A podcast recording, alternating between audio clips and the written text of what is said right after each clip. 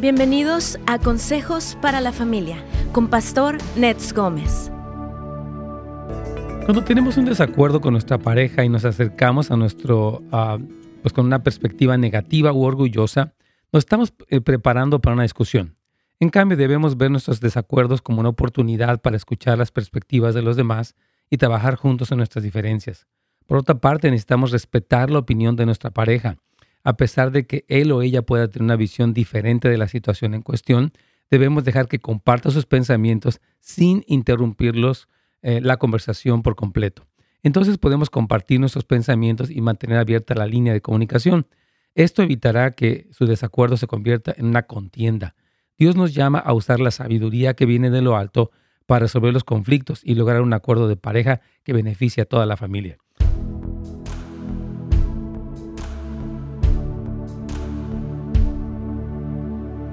Hola hermanos, ¿cómo están? Gusto en saludarlos aquí a todos los que están conectados a través de, uh, de, bueno, de el website, perdón, de, de, YouTube de Radio Inspiración o a través de Pastor Nets Gómez o a través también de netsgomez.com. Hoy tengo a mi amigo el Pastor Fernando Reyes, eh, quien es, bueno, él se llama Elmer Fernando Reyes. y él ha estado con nosotros aquí. Él es una persona muy preparada, ha estado por años dando consejería, es maestro de la Escuela de Discipulados. Pues voy a dar su resumen un poquito más completo, pero le agradecemos que esté aquí, Pastor Ferni. Ah, gracias, Pastor, por la invitación. Es un placer estar con todos los, ah, los oyentes del programa. Amén. Qué, bendición tenerte. Y este tema, eh, Pastor Fernando lo dio, tuvimos un seminario que se llamó eh, este, Unidos más que nunca, eh, precisamente hace unos meses, y él estuvo enseñando este tema. Y yo quería que él nos compartiera un poquito su experiencia como consejero, como esposo y como padre también, y un poquito los puntos que él estuvo dando ya, que sé que fueron de mucha bendición. Sí, pastor, creo que fue un seminario muy hermoso. Sí. Este, fue un seminario como nunca lo habíamos tenido. Muchas parejas estuvieron presentes como también en, en línea. Sí. Y creo que la bendición llegó. Oímos tantos testimonios acerca de este, de este seminario, pastor. Familias, uh, bueno, parejas restauradas, relaciones eh, mucho más comprensivas, mucho más abiertas. Entonces, sentido. Entonces, yo creo que sí dio un buen fruto ese seminario que fue tremendo. Realmente fue una, inspiración de Dios de parte también. Gracias a Dios. Y queremos decirles que vamos a tener después disponible, hermanos queridos, todo este material, porque algunas personas obviamente no pudieron existir, eh, asistir, perdón, pero eh, va a estar allí disponible para ustedes. Vamos a tener una especie de membresía, un pequeño este, donativo, de tal forma que usted tenga acceso a este y otros cursos que hemos dado a lo largo de los años, que como dice el pastor Ferni, han sido de mucha utilidad. Las parejas a veces no saben tiene muchos pleitos, muchas diferencias, los hijos son afectados, algunos se divorcian porque no han podido resolver los conflictos. Y, hay formas, Pastor Ferni, de aprender, de crecer. Así que les invitamos, pueden ir, por lo pronto pueden ir a casasdeluz.la, casasdeluz.la. Y ahí hay mucha información. Tenemos la información del CAF, que es el Centro de Historia Familiar. en esta consejería. Eh, en línea lo estamos haciendo o por teléfono también. Y también puede ir a lo que es CIAR, o nuestro Ministerio de Casa de Restauración, donde tenemos pues eh, grupos de, apoyo. Ahorita me parece que están bien saturados, está bien lleno todo, pero sí queremos invitarles a que se conecten y a que busquen ayuda, la verdad.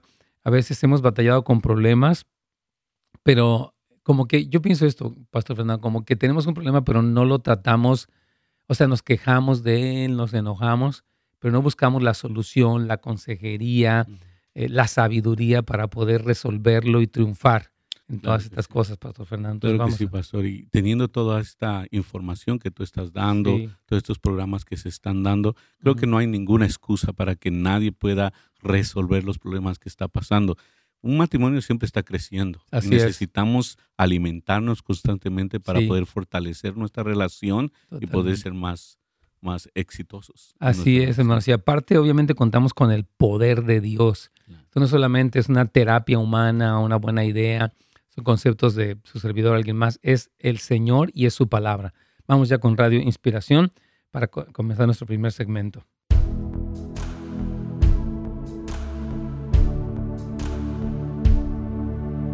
Estamos, hermanos queridos, en su programa Buenas Nuevas para la Familia, agradeciéndoles que nos acompañen todos ustedes, ya sea a través de Radio Inspiración, de las ondas normales de radio, o bien a través de eh, nuestro canal de YouTube de Radio Inspiración, o de Pastor Nes Gómez, o a través de Facebook. Les agradecemos mucho que nos acompañen, los bendecimos. Queremos darle la noticia que ya Carlitos ha estado mejor. Yo sé que algunos me han preguntado por él. Hemos orado, él está recuperado, no tiene COVID, no tiene nada. Así que ya pronto lo tendremos de regreso. Muy querido Carlitos, aquí todo el mundo lo manda a saludar siempre. Y bueno, queremos darles el número. Usted sabe que estamos por, uh, puede hacer su llamada respecto, si tiene una pregunta respecto a este tema. Otro tema se llama Aprendiendo a estar de acuerdo como pareja. Hoy es la parte número dos. Puede llamarnos al 1-800-450-4302. Aquí estamos en vivo en el estudio.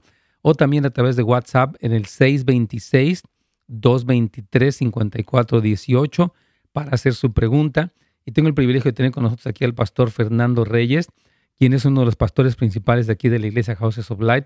Es parte del equipo de consejeros del CAF, Centro de Historia Familiar maestro también de escuela de discipulados, jefe de mantenimiento y aparte tiene un equipo de líderes también que tienen grupos de amistad y es un muy buen amigo mío. Amén, pastor. Gracias. gracias por la invitación y gracias a todo el público de Radio Inspiración que se conectan diariamente para escuchar los consejos del pastor Nets. Amén. Él está casado con Heidi, tiene dos preciosos hijos, Esther y Joseph, y bueno, son sus hijitos preciosos y los bendecimos muchísimo. Entonces, Pastor Ferni, este tema tú lo compartiste dentro del seminario que tuvimos que se llamó eh, Unidos más que nunca y nos encantó porque hubo muy buenos testimonios de lo que hablaste queríamos un poquito que nos platicaras de este tema, pero también yo tenía la pregunta, ¿no? ¿Cuáles son, Pastor Fernando, las áreas en tu experiencia como consejero donde batallan las parejas? ¿Qué, qué áreas tú has visto que son comunes, donde hay muchas diferencias, desacuerdos? por favor. Sí, pastor. Yo creo que una de las, mm, de las, de la mayoría de las, ah, de los problemas que hay como pareja es esto,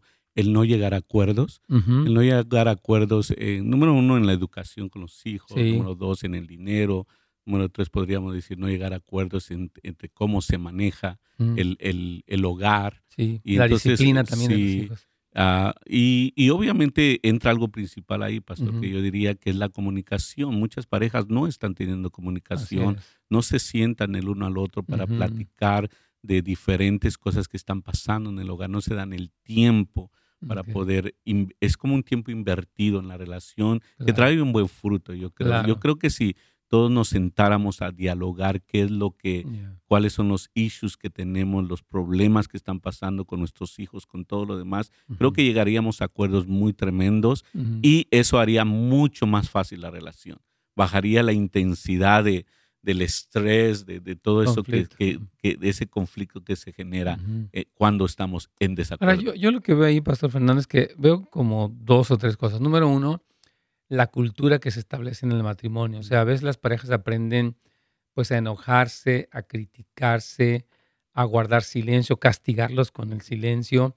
Y aparte también de eso es como que pienso en todas las cosas que hay. Por ejemplo, muchas parejas tienen conflictos sin resolver de años y, y amarguras y resentimientos. Entonces, todo este bagaje emocional que ellos traen les impide como escuchar con claridad o hablar con, de una manera pacífica, ¿no? Entonces yo, yo creo que, o sea, lo que estás hablando se me hace muy importante, pero creo que hay toda e, esta, una cultura donde a veces uno de los dos grita y empieza el pleito y aparte, repito, todas estas cuestiones sin resolver. ¿no sí, pastor, la carga que nos dejaron nuestros padres en que no aprendieron a resolver los conflictos o cómo, lo, cómo nos enseñaron a resolver los conflictos es muy chocante con la otra persona con quien estoy casado porque ella vivió una vida diferente y yo una vida diferente. Entonces entra un choque. Por eso decíamos que el constante reaprendizaje en la relación y cómo dialogar en los conflictos es muy importante. Si no lo hacemos, definitivamente vamos a llegar a un, extremo donde hemos tenido parejas donde viven juntos, no se hablan, no se aman, se odian el uno al otro. Y eso es creado por esto, porque nunca llegaron a un acuerdo y entonces cada quien quiso salir con la suya, obviamente con lo que aprendieron de sus padres. Es que mi padre así corregía, es que mi madre así lo hacía.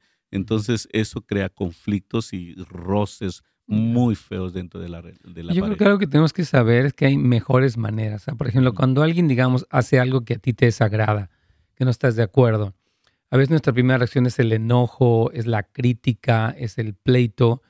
Y yo creo que tenemos que decir, bueno, aquí el punto no se trata de atacar, no se trata de resolver, se trata de llegar, lo que hemos dicho, que, lo mencionábamos en el programa de ayer, llegar a un acuerdo en el que ambos ganen, donde se consideran ambos puntos de vista y pueden llegar a un acuerdo donde, ok, tal vez no sea completamente como yo digo o como ella dice, pero hay un punto medio donde se hace una concesión, hay poco de flexibilidad, de tal forma que puedan eh, llegarse a un acuerdo, por ejemplo, en el aspecto, como tú decías, de las finanzas o, de la, de la eh, o sea, de la disciplina o de los valores del hogar. Entonces, yo creo que sería bueno si quieres comenzar, por ejemplo, en el aspecto de finanzas. ¿Qué consejos le puedes dar a las parejas, Pastor Fernando, para que ellos lleguen a un acuerdo? Porque esa es una área muy difícil. A veces, por ejemplo, el hombre, él gana su dinero y lo administra como quiere y le da a la mujer. Y dice, no, pues no, ellas dicen a veces, no me da para nada, él este, maneja su dinero como él quiere, a veces tengo que pedirle hasta para cosas que me da pena pedirle, ¿verdad?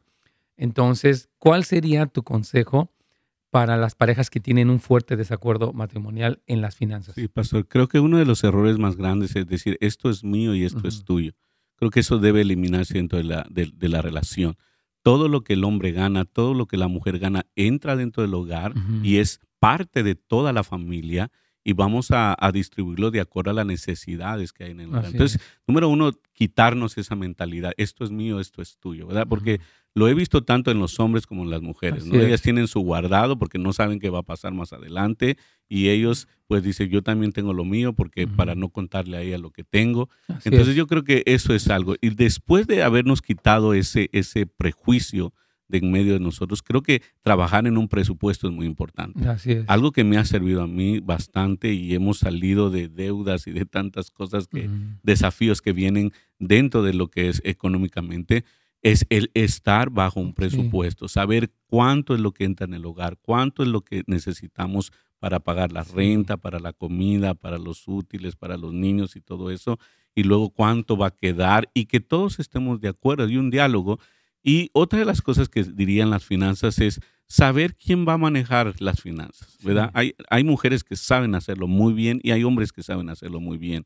Entonces yo creo que escoger a la al mejor candidato en esta situación y poder decir, este, bueno, tú lo vamos a manejar, pero vamos a platicar acerca de los gastos, vamos a, estar de acuerdo en cosas que se van a tomar decisiones eh, eh, respecto a las finanzas. Tenemos una pregunta ahí de nuestra hermana María de Arizona.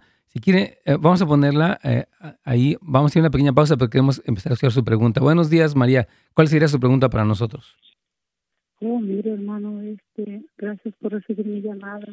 Eh, yo tengo mi pregunta es cuando el ex esposo uno ya tiene, digamos, años de estar separado de él y él lanza amenazas y aparte hay evidencias de que en una ocasión trataron de abrir la puerta y no fue él, claro, tal vez mandó otra persona, que sé yo, ¿verdad? Pero eh, también evidencias de que en una ocasión yo iba con mi hija a un lugar y, y las personas que, pues, que son supuestamente amigos de él eh, se acercó mucho a la, al carro mirando adentro. Pero su pregunta, trate de pensar, vamos a ir a una pequeña pausa, hermana María, no, no se vaya, por favor, no cuelgue pero no sé cuál sea la pregunta. Ya, ya estoy viendo que el ex esposo está haciendo esas cosas, pero ¿cuál sería la pregunta? Regresando, por favor, nos la hace.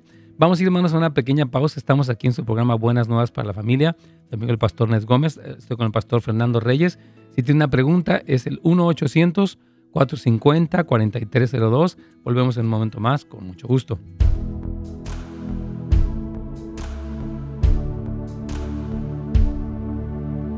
Ya, yo creo que. Ah, bueno, Aquí tiene una pregunta de WhatsApp.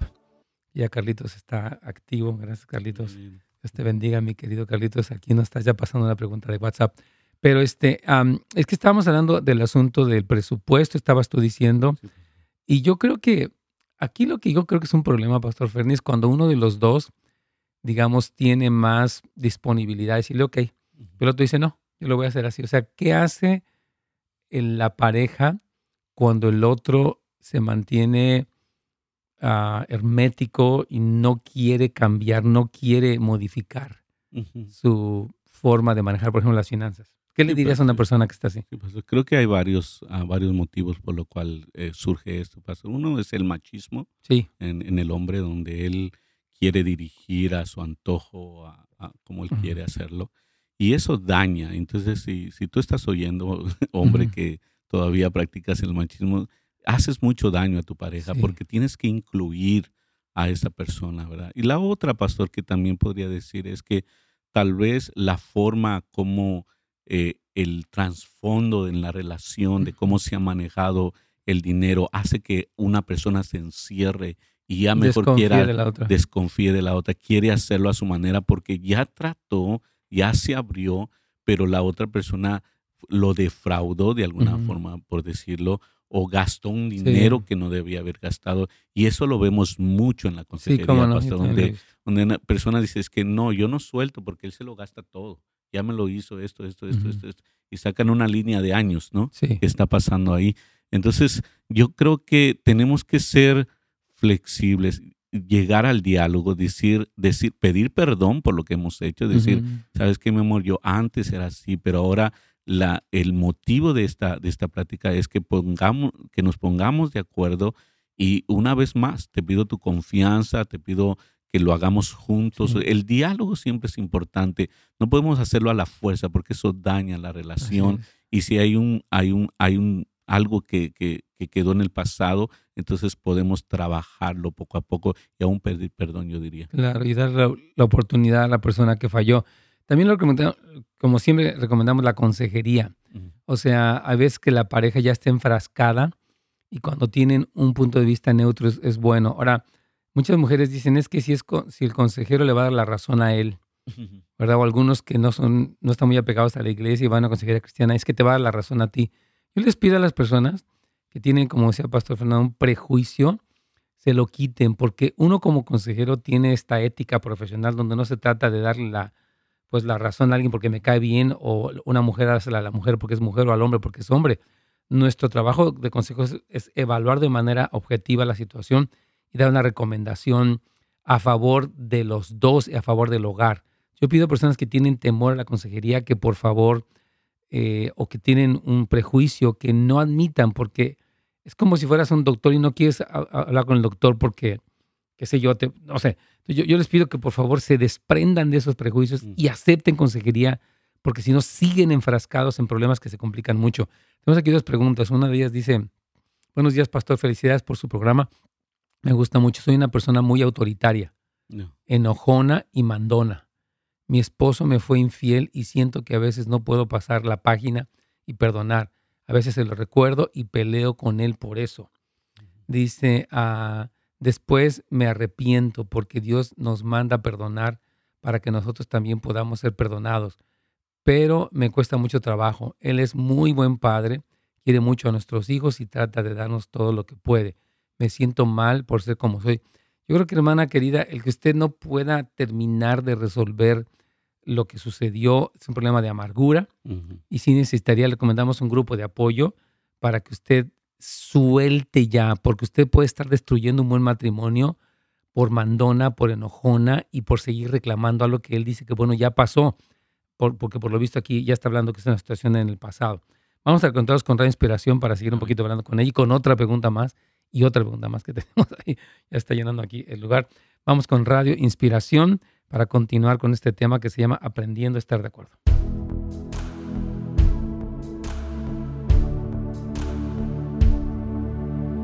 Hermanos queridos, aquí estamos de regreso en nuestro programa Buenas Nuevas para la Familia. Gracias por escucharnos. Un saludo a todos los que nos escuchan. Bendiciones para todos y a un salud para personas que están tal vez hospitalizadas o enfermas. Declaramos bendición, salud, recuperación, fortaleza sobre todos y también sobre el personal médico que ha estado trabajando tan arduamente ya por estos meses ya. Ya eh, vamos ya más de 10 meses yo creo en todo esto. bueno, tenemos a nuestra hermana María desde Arizona. Ella nos cuenta que el ex esposo pues, le lanza amenazas, todo, dice que tal vez mandó a alguien a abrir la puerta y que llegó con su hija a un lugar, etcétera. Hermana, entonces, ¿cuál sería eh, en este tiempo que usted, que tuvimos la pausa, la pregunta específica para nosotros? Ana María. La pregunta específica es, ¿debo tomar muchas precauciones o debo confrontarlo, decirle por qué andas haciendo cosas así? ¿Y qué tal si hace las dos cosas? O sea, sería confrontarlo y tomar las precauciones. Se mueve de estado. Se mueve de estado. Pues, eh, o sea, ¿usted cree que esté tan mal este señor que vaya a buscarla? O sea, ¿usted siente que corre peligro ahí con él? María. Yo siento pero él es de las personas que no, no ataca de frente. ¿Conoce, ¿Ha tenido usted, ustedes este tipo de casos? Una persona que no ataca de frente, Pastor Fernando. Sí. Sí, yo decía, Mari, creo que algo que debe de hacer usted es tomarse de valor. La Biblia dice que Dios no nos ha dado un espíritu de cobardía, sino de poder, de amor y de dominio propio. ¿verdad? Nunca se deje intimidar. Por eso tenemos las autoridades y sí, debería de confrontar y decir, esto no va a pasar en mi hogar. Yo creo que aquí en los Estados Unidos es un lugar libre donde no podemos estar intimidados. Usted debe de pararse, tenemos leyes, tenemos autoridad y usted puede denunciar este, este tipo de acciones que se están haciendo en contra de usted, ¿verdad? Y confrontar a la persona, decirle, esto ya no se va a tolerar, ¿verdad? Es, nuestros hijos, estoy yo, y debe de honrarse esa posición. Sí, entonces usted puede recurrir, hermana, incluso en algún momento dado grabar las amenazas, porque si pues él está haciendo algo de eso, usted puede, puede presentarse, poner órdenes de restricción en el caso de que haya algún peligro para alguno de los miembros de la familia, pero sí creo que puede como dice, confrontar, dice Pastor Fernando, también tomar precauciones para proteger a, su familia, hermana María. Que Dios me la bendiga. Gracias, gracias por su pregunta, hermana. Bendiciones y fortaleza para usted. Entonces, tenemos aquí una, tenemos algunas preguntas. Incluso tenemos otra aquí de WhatsApp rápidamente. Dice, ¿cómo eh, es que una persona que descubre que su pareja está hablando con alguien más y discuten, dice, la parte afectada lo perdonó, pero a espaldas de la pareja habla cosas negativas con su familia, habla maldiciendo y diciendo que mi Dios, ah, no, entiendo muy bien, su actitud es una persona que no depende de Dios y que aconseja a la pareja que falló. Si está bien decirle que cambie de trabajo. Un poco incierta la pregunta, pero básicamente, ok, su pareja discuten porque tal vez ella le fue infiel Ahora parece que esta persona habla espaldas con su familia de la situación que ellos tienen y luego dice que, que aconseja a la pareja que falló si está bien decirle que cambie trabajo. Yo creo que obviamente una persona que está en una, digamos, conoció a la persona en su trabajo y allí pasó la infidelidad, y etcétera. Obviamente el continuar en este lugar donde está expuesta a la persona, pues puede ser peligroso. Y obviamente la persona pues mientras su pareja se va al trabajo, pues la va a ver allí, la va a encontrar allí. Entonces yo creo, recomendaría, si yo estuviera en sus zapatos y sabes que me voy a cambiar de trabajo, ahorita no es tan fácil, pero voy a buscar cambiarme de trabajo porque yo quiero recuperar la confianza de mi pareja y porque es lógico que desconfíe de mí, Pastor Fernando. yo creo que una de las formas es no dejarse guiar por las emociones, porque a veces gritamos, decimos y hacemos ¿verdad? tantas cosas, pero sentarse sobriamente y, y, hablar lo que tú estás diciendo, pastor. O sea, que si si ya perdoné, si ya le dije a mi, a mi pareja, sabes que te perdono, obviamente ese es el primer inicio y va a haber un proceso de perdón, ¿verdad? Y ganarse la confianza, como tú dices. Y de la otra parte de la persona, si es, fue en el trabajo, como tú dices, pues dejar el trabajo por decir, bueno, yo amo a mi pareja y voy a luchar por ella. Claro. Y, si esto es importante para ella, claro. también debe de ser importante para mí. 100% más. Y les recomiendo también que vayan para consejería, porque cuando hay mucha confusión de que no sé si estoy bien, a veces una persona que, por ejemplo, está muy plagada de desconfianza, tiene celotipia, necesita escuchar, porque a veces ya es mucho lo que está en la cabeza de la persona, esa es la verdad hemos visto que esta enfermedad de la celotipia avanza, se convierte en una psicosis, algo muy feo. Entonces necesitan consejería para poder ayudarles a procesar y ver si es que la persona está realmente pues mal o realmente ya es la, desconfianza lo que está en la cabeza de usted. Claro, pastor. Y un proceso como este no es tan fácil, pastor. Tanto sufre un lado como sufre el otro lado. El, lado donde se dice, bueno, es que a mí yo fui el lastimado, pero la otra persona que por causa del engaño, del, pecado, cayó cautivo ahí, entonces también está pasando este, este proceso duramente y es muy importante que puedan dialogar y lo que tú decías, si se busca consejería, ayuda, sería muy importante para la relación. Ok, dice lo siguiente, pastor, ¿cómo actuar con mi pareja que empezó a hacer señas de una actitud que nunca se le habían visto? O empezar como muestras de una actitud, el enojo, los celos, o sea que parece que la persona era muy tranquila y de repente empezó con enojo, celos y todo lo demás qué puede hacer eh, esta persona que empieza a ver que su pareja empieza a tomar una actitudes que no había visto antes con ella. Sí, obviamente se, se, denota una, una, falta de confianza o inseguridad en, la persona que demuestra esto, pero también podríamos decir del otro lado de la pareja, ¿qué, qué es la parte que yo estoy haciendo? ¿Estoy provocando a mi pareja? Sí. ¿Qué es lo que está pasando ahí? O sea, sí. ¿verdad? Y como tú decías, buscar ayuda es muy importante en medio de esto. Cuando, cuando nosotros manejamos nuestro carro y la luz se prende, ¿verdad? es porque necesita un servicio. Yo creo que cuando pasan estas cosas en el matrimonio también se necesita buscar ayuda. Sí, 100%, más seamos así abiertos. Dice esta semana Ana, buenos días, una pregunta sobre las finanzas. Yo no trabajo, mi esposo no cree en el diezmo, pero yo sí. Usted sí trabaja, usted trabaja en la casa. Yo quisiera mucho cambiar este concepto de que yo no trabajo, no trabajo fuera del hogar. No creo que usted está acostada todo el día viendo la tele. Imagino que está haciendo la comida, está lavando la ropa, está haciendo el asiento. Usted sí trabaja. Es muy importante que tanto el hombre como la mujer sepan que el que el hombre salga fuera de la casa a trabajar no quiere decir que la mujer no trabaje. Más bien trabaja de otra manera. Muy importante. Entonces, pero dice que él no cree en el diezmo y ella sí. Él me pide cuentas de lo que gasto y yo guardo para dar el diezmo y ofrenda. ¿Qué me consejo? ¿Qué consejo me das? Una muy buena pregunta, Pastor. Muy buena. Muy creo buena que hay, pregunta. Creo que hay muchas personas que están en esa situación. Ya, totalmente. Personas hermosas que responden al llamado de Dios, pero hay algo en una clase que vemos, pastor, en cuanto a la diferencia entre uno y el otro, en que no podemos decirle a esta persona que no conoce a Dios, que honre a un Dios que no conoce. Así es. Y esa, es, una pregunta muy clara. Muy buen punto. ¿Cómo le puedo decir a esta persona, pues él, tú no crees en el diezmo? El, diezmo no es de creer, es una revelación de Dios a nuestro corazón, de que Él merece la gloria, la honra, y yo le doy a Dios cuando me he revelado esa parte. Entonces yo creo que mi hermana tiene que ser paciente, ¿verdad? Ser, ser ese ejemplo para, para su esposo, de, ¿verdad? Y, saber que sí, como decía Pastor, usted sí es importante dentro del hogar. No se ponga en la posición debajo de la mesa, usted está sobre la mesa tanto como él está.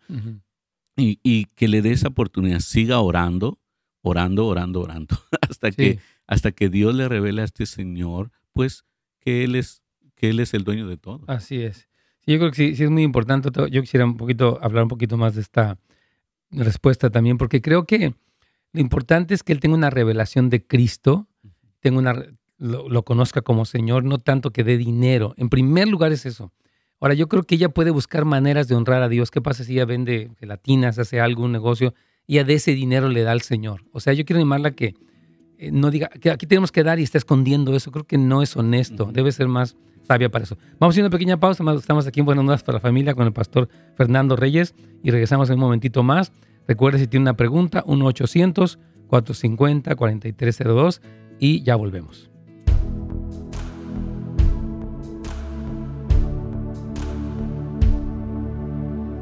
Muy bien, entonces yo, sí, yo, yo creo que sí, sí es importante porque siento esto, mira, eh, ella cree en el diezmo, es cristiana y él no es.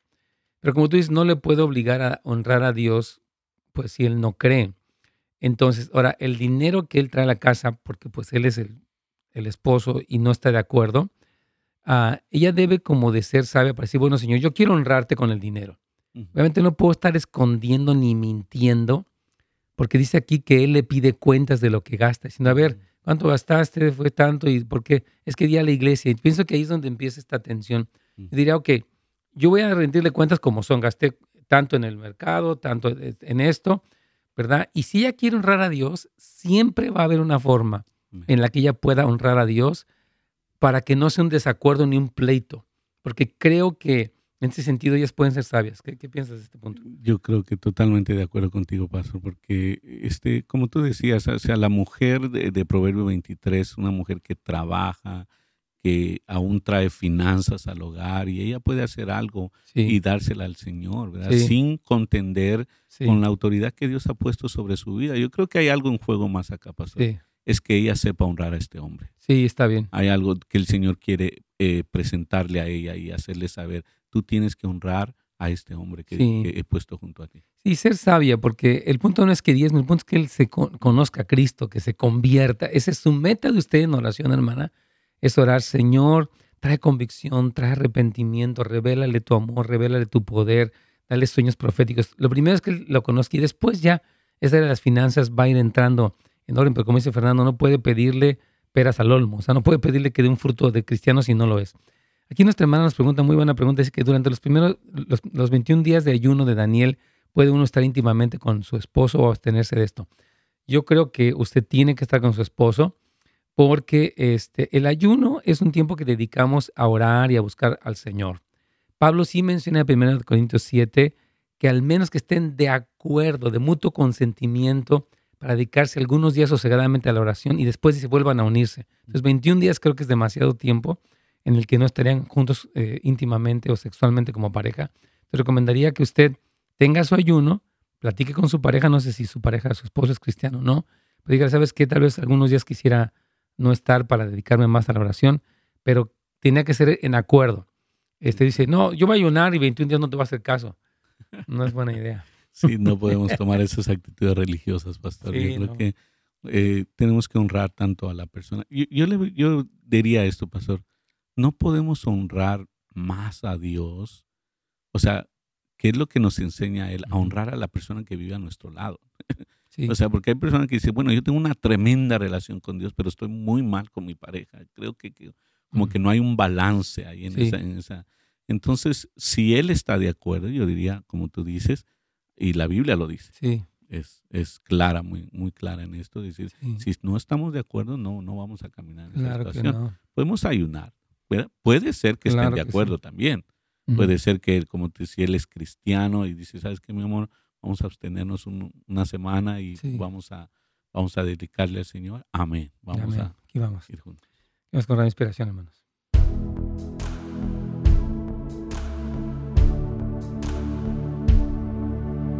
Aquí estamos, hermanos queridos, en su programa Buenas Nuevas para la Familia. Gracias por acompañarnos, como lo hemos dicho hoy con el tema Aprendiendo a estar de acuerdo como pareja, que es un arte. Yo quiero decirles a las parejas que hay muchas cosas que van a requerir tiempo, oración, consejería, ajustes para llegar a un acuerdo. Hay cosas que son más sencillas, pero hay cosas que no son tan sencillas. Por ejemplo, como decía Pastor Fernando, en las finanzas o en la disciplina de los hijos, donde alguien dice, no, dale chance, él está joven, tú también fuiste joven, tú dices, no, ¿cómo le voy a dar chance de que llegue a las 2 de la mañana? Y este tipo de cosas sí se necesita, eh, repito, oración, eh, plática, este, asesoría eh, familiar, consejería, para que puedan llegar a un acuerdo y no se queden herméticos. Yo digo que no, yo digo que sí, y los hijos ven esa diferencia y a veces se aprovechan de ella y a veces manipulan a uno o manipulan al otro para hacer lo que quieran. Creo que es muy importante que tengamos esa sobriedad, esa madurez para utilizar los recursos buenos y llegar al mejor acuerdo. No es de que yo ya dije, aquí mis chicharrones truenan, aquí yo soy el que mando, tú te callas. E, e, esta, lo que decía Pastor Fernando, este autoritarismo daña la relación, daña la familia y termina destruyéndola. Es, muy peligroso. Pero bueno, queremos ir, aquí tenemos muchas preguntas ahora del diezmo. Entonces, dice el hermano Mario, yo diezmo desde antes de ser cristiano. Pero tengo una pregunta, tengo un taxi como negocio, entonces el diezmo lo debo dar después de los gastos del negocio. El carro requiere de refacciones, renta del permiso, gasolina diariamente. Yo creo que es de, lo que queda, de lo que queda. Obviamente, de eso es lo que tiene que dar. Si, si, es del dinero que se requiere para mantenimiento, es parte del gasto y de la ganancia que queda ahí al final. Entonces dice, bueno, de esto voy a dar diezmo. Así es, hermano. Yo coincido con lo que dice Pastor Fernando. O sea que si el taxi requiere los gastos, bueno, usted, pues, digamos, ganó 20 ese día, gastó 5 en diferentes gastos como gasolina, tenencia, lo que sea, entonces usted de los otros 5, pues le da porque ese es el ingreso que, usted tuvo. Entonces yo también coincido con él. Dice otra persona aquí, eh, Dios le bendiga, soy Antonieta. Mi pregunta es, es esta.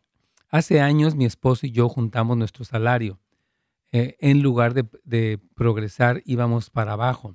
Yo decidí sacar a mi esposo de mi cuenta de banco antes de poder tener un problema más grande y le dije, yo voy a ahorrar para la familia y tú te encargas de que nada les falte a nuestros hijos.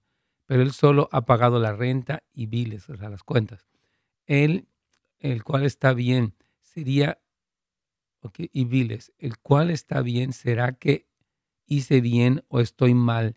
Yo tengo algo de ahorro, pero él no sabe cuánto. Solo le he dicho algo me pasa, solo busca, algo me pasa, solo busca en casa, no sé. Entonces, ok, aquí hay, bueno, sí entendiste la pregunta, ¿no? Sí, pastor, yo creo que la, la, que tomó la iniciativa fue ella. Si ella como cristiana no debería de haber tomado una iniciativa si no estaban de acuerdo para empezar, ¿verdad? O sea, aunque estábamos en desacuerdo en lo que se estaba pasando dentro de la, de la cuenta bancaria, es decir, sabes que estás de acuerdo, que mejor nos separemos, algo así. Sí. Pero yo creo que siempre es desacuerdo. Pero veo entre notas que tal vez ella tiene, que es, tiene quiere tener más control o sabe tal vez más administrar que la otra persona. Sí. Entonces, yo creo que cuando uno gana, cuando uno de los dos gana, debemos decir, todos ganamos y si uno pierde, también perdemos. Entonces, creo que si ella tiene más uh, como organización en, en, manejar un presupuesto y todo esto, deberíamos de caminar juntos, pero no sacarlo literalmente. No sé si le dijo o no le dijo, pero yo lo saqué. Sí, sí, sí. Entonces ahí es como que yo ya me quiero separar. Es que cuando empiezan con esto, y esto es muy clásico de muchas parejas, o sea, a ver, tú te encargas de esto y yo me encargo del otro. él paga la renta, ¿no? Y ella dice que a ver cómo le hace. Hay, unos hombres que dicen, no, pues yo ya, yo traigo lo que puedo, ¿verdad? Y pues yo pude traer esto y si no, pues ya ella que se encargue de ver si es que junta para la renta, este, si es que tuvieron un, gasto extra. Entonces, estas decisiones infantiles, egoístas, son equivocadas. Hermanos, por favor, tienen que unirse y decir, a ver, yo traigo 20, tú traes 10. Estos 30 tenemos que administrarlos con sabiduría. Tenemos que eh, pagar los gastos fijos, tenemos que salir de las deudas, etcétera. Entonces, estas decisiones de que yo tengo mi ahorrito guardado, él no sabe cuánto tengo, son semillas para divorcio.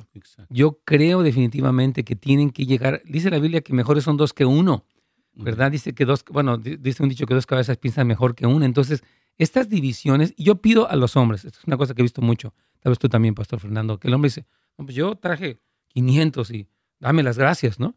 Y ya, pues ella, que, se, que, le haga como pueda. Digo, qué egoísmo. Veo egoísmo a veces de parte de las mujeres, pero también de parte del hombre, cuando él no se involucra y no se hace responsable. Pero es un adolescente. No, pues yo te traje 50 y agradece que los traje, no sé. Digo, pues señor, pues si viven en la, en la casa los dos, gastan la electricidad los dos, el internet los dos, el cable los dos. Entonces no puedo decir, tenemos que juntar, ¿sabes qué, mi amor? Tenemos que cortar algo juntos. Yo estoy trayendo 500, tú te estás juntando 100 eh, más.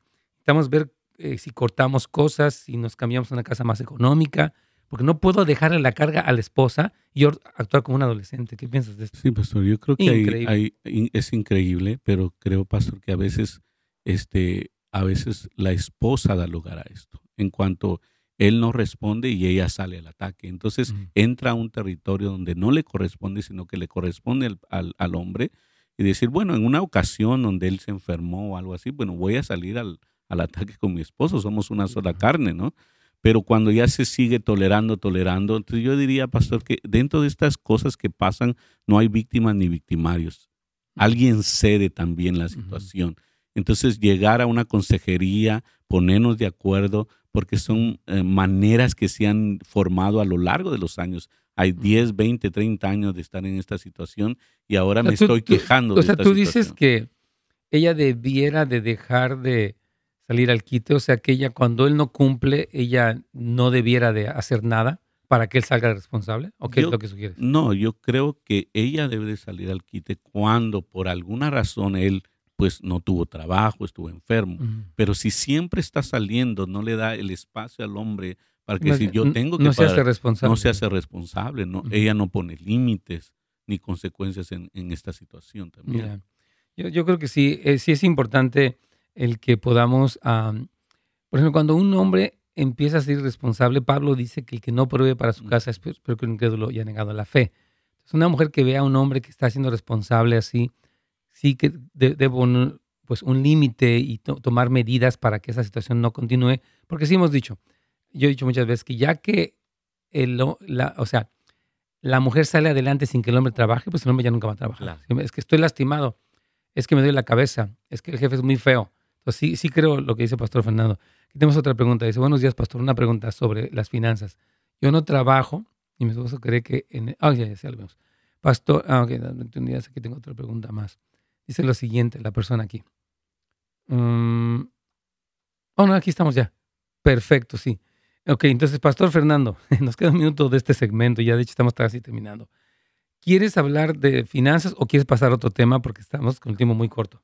Sí, yo quiero, eh, acerca de las finanzas, quiero invitar a que, A que puedan a, atender las consejerías, buscar ayuda en ese sentido, porque hay una rama de cosas que puede pasar dentro de las finanzas, dentro que darle una respuesta a cada persona en cada situación sería muy difícil. Pero sí queríamos pasar también al otro acuerdo. El otro acuerdo es acerca de los hijos, pastor.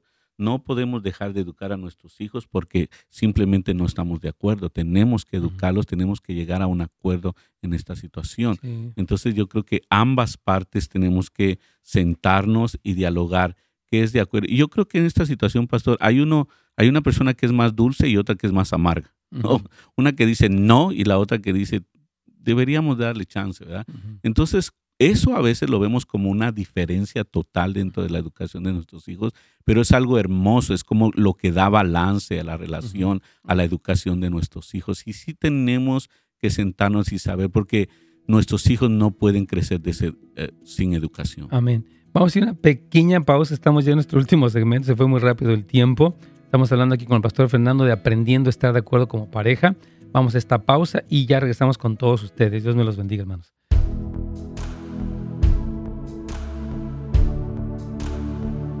Ya, sí, yo, yo creo, eh, un poquitito hablando sobre este asunto, este, aquí lo que siento, Pastor Fernando, que un problema es cuando, por ejemplo, está esta, este yugo desigual. O sea, porque, digamos, está, y eso pasa en matrimonios cristianos y, por ejemplo, uno de los dos es más tolerante a las cosas del mundo, del pecado, aunque sea cristiano, y otro es más estricto, más firme. O bien uno es cristiano y otro es no cristiano. Entonces yo creo que ahí es donde es complicado. Sí, es, o sea, la educación de los hijos. Es muy complicado. Son dos escalas de valores que están todos los días jugando, ¿no? Sí, porque ahí, entran nuestros valores, nuestras creencias, la personalidad de la persona, la educación que también tuvo la persona, cuenta mucho en cuanto a la educación. Hay personas que tal vez se educaron más que, que su pareja, entonces quiere, quiere tener una mejor educación para sus hijos y todo eso. Pero el diálogo es tan importante, pastor, y yo creo que tenemos que apelar al diálogo, siempre, siempre, siempre, porque yo creo que podemos ponernos de acuerdo. O sea, no necesariamente los valores de una persona que es estudiada son mejores que de una persona que no es estudiada. Esta persona que no es estudiada puede temer más a Dios y puede tener valores cristianos que pueden aportar a su familia, más que una persona que fue educada, pero que también es liberal y que, y que permite todo con su hijo. No, pues es un niño que disfrute la vida. ¿Yo por qué? Entonces, creo que esa, esa situación todavía se, presenta dentro del hogar, pero el acuerdo, si, si, somos un hogar cristiano, tenemos que estar de acuerdo a la palabra de Dios en cómo darle los principios que la palabra de Dios nos está dando. Entonces, en mi casa nosotros estamos en un acuerdo. Mi hija va a aprender piano porque ella va a alabar a Dios. Entonces, los dos caminamos en, invertimos en eso, la guiamos en eso, de que ella está aprendiendo piano porque ella un día va a alabar a Dios en la casa de oración. Ese es nuestro propósito, ¿verdad? Entonces, también hay un acuerdo. Mi esposa viene a la oración mientras yo estoy trabajando también. Entonces, tenemos acuerdos que caminan muy bien a veces y a veces hay que ajustarlos en el camino. Creo que debemos de sentarnos de vez en cuando para ajustar esos acuerdos, ¿verdad? Otra de las cosas que pasa es en cuanto a las reglas que ponemos en, con la relación con nuestros hijos, ¿no? A veces establecemos reglas este, arbitrariamente. O sea, no preguntamos nada. Esto así va a ser y así va a ser. En vez de dialogar con nuestros hijos, primero dialogar nosotros como pareja y luego dialogar con nuestros hijos cómo, cómo vamos a establecer esta regla, cómo se va a llevar a respetar, ponemos límites y todo para que se lleve a cabo lo que estamos platicando. Ya, excelente. Sí, yo, creo que esto es bien importante, hermanos, y, un poquitito tratando este problema o, esta gran diferencia entre una persona que es, no sé, cómo, no sé si le va a decir, más cristiana, tiene sus valores, son más bíblicos y la otra persona no lo es. Se necesita yo creo que mucha paciencia, oración, este, porque yo creo que por ejemplo, digamos, un papá que le dice, pues, ¿qué tiene que, que, tenga novio? Pues a los 17 tú también fuiste joven y tú tuviste tus novios, ahora porque estás tan así. Y otra persona dice, no, está muy joven, ¿verdad? Entonces, este tipo de, de, diferencias sí son algo muy complejo porque la permisividad, por ejemplo, en este caso, de un novio que puede tener la hija tan joven, Eh, yo creo que, la persona, yo animo mucho a las personas que están ahí, por ejemplo, que no apeles a los cristianos. Es que la Biblia dice, dice, porque tu pareja no piensa así. Entonces yo le diría, mira, no es lo mejor que una joven tenga novio, porque a veces las, desilusiones a esta edad son muy difíciles de manejar, porque a veces rebasan límites. O sea, yo creo que el que tiene más cristianismo debe ser muy sabio en cómo lo plantea, porque uno dice, es que eso es del diablo, o a Dios no le gusta eso. Y otra persona dice, pues a mí que me importa, ¿no? O sea, entonces creo que necesita mucha sabiduría y gracia en aquella persona que es cristiana para poder plantear, o sea, que este diálogo que tú hablas de la pareja haya mucha sabiduría, sobre todo en el que tiene una mayor madurez espiritual, con el que es más inmaduro. Vamos a conectarnos ya con Radio Inspiración para ir un poquito a la conclusión de todo este tema tan importante y tan complejo y la verdad tan difícil a veces. Aquí vamos.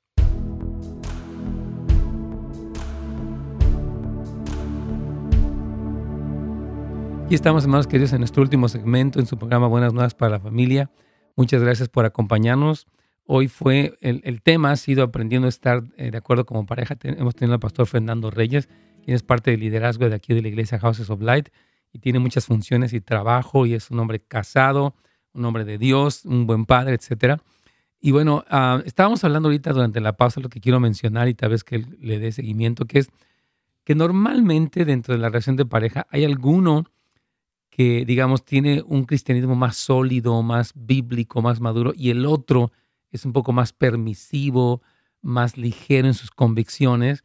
Y yo les invitaba, porque Pastor Fernando lo que ha recomendado mucho es el diálogo, y estoy de acuerdo, o sea, que se comuniquen, platiquen, eh, lleguen, por ejemplo, no esperen, a veces de una sola, de una sola plática no se llega a una conclusión. Dice, bueno, ya platicamos, sigámoslo pensando, busquemos la asesoría familiar, pero yo creo, y nada más para terminar mi punto y que él continúe, que la persona que es más madura en el Señor sea muy sabia al plantear sus puntos para que no incurra en que es que a Dios no le gusta eso y eso es del diablo y eso es muy mundano y a mí no me gusta, por ejemplo, no me gusta tal música.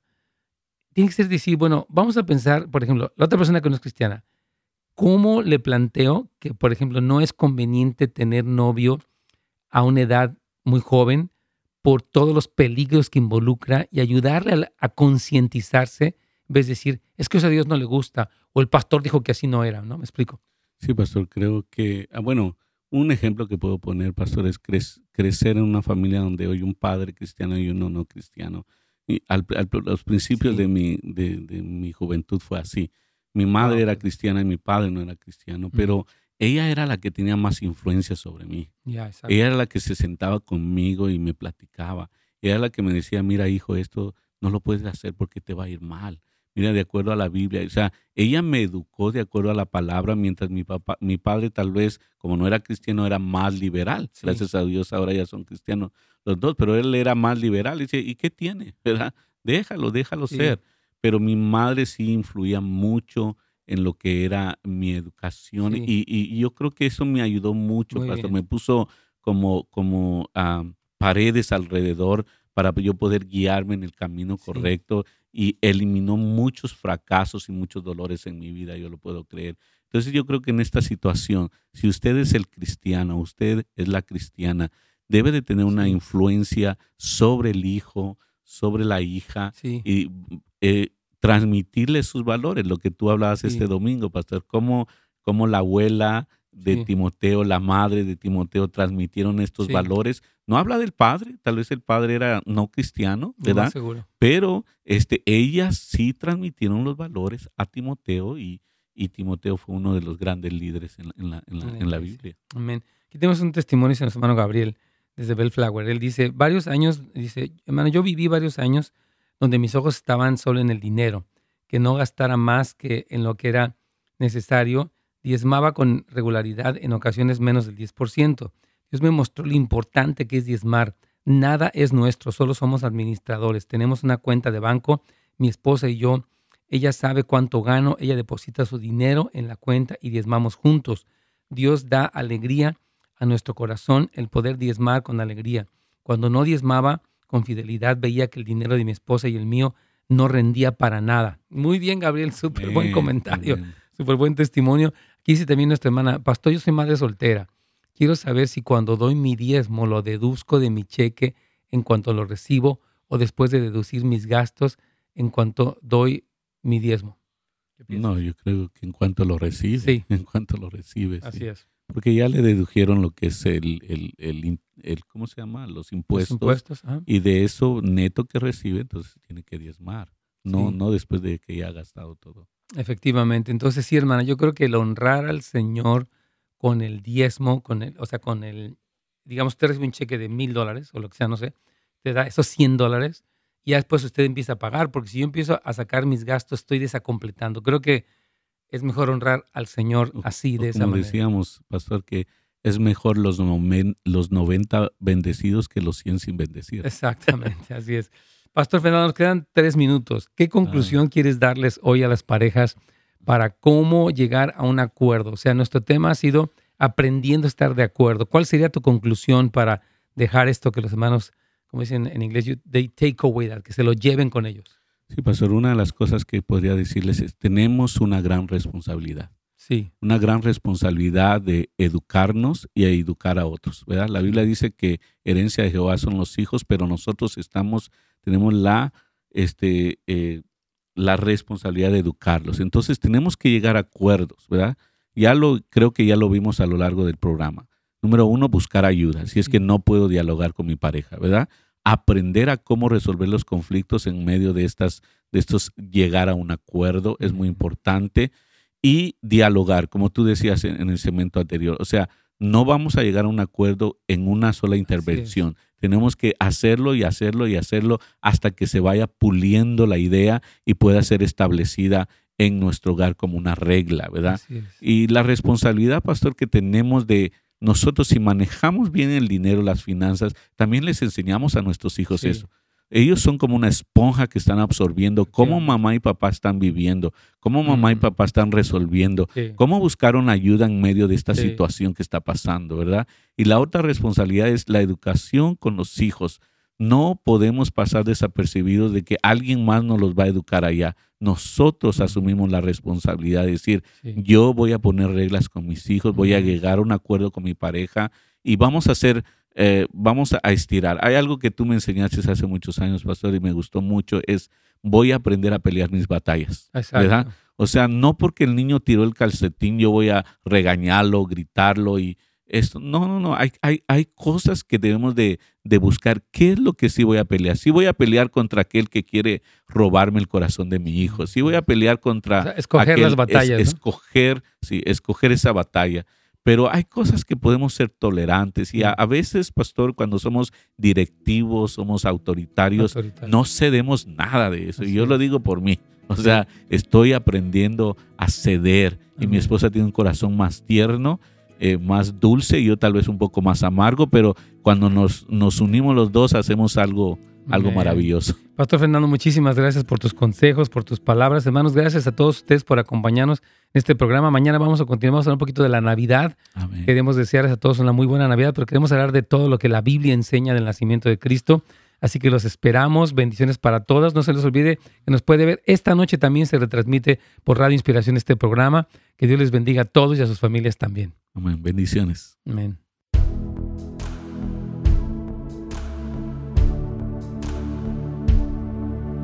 Tenemos una última pregunta para nuestros amigos de, este, de una pregunta aquí. Dice, mi esposo tiene amargura y falta de perdón hacia mí y mi familia, mamá, hermana, etc. yo no sé cómo hacerle entender que nuestros hijos no deben de estar en medio de nuestros problemas porque él cree que no deberían convivir con la familia y quiere que los hijos estén enojados con la familia y piensa que esto es darles el respeto, darle el respeto a él.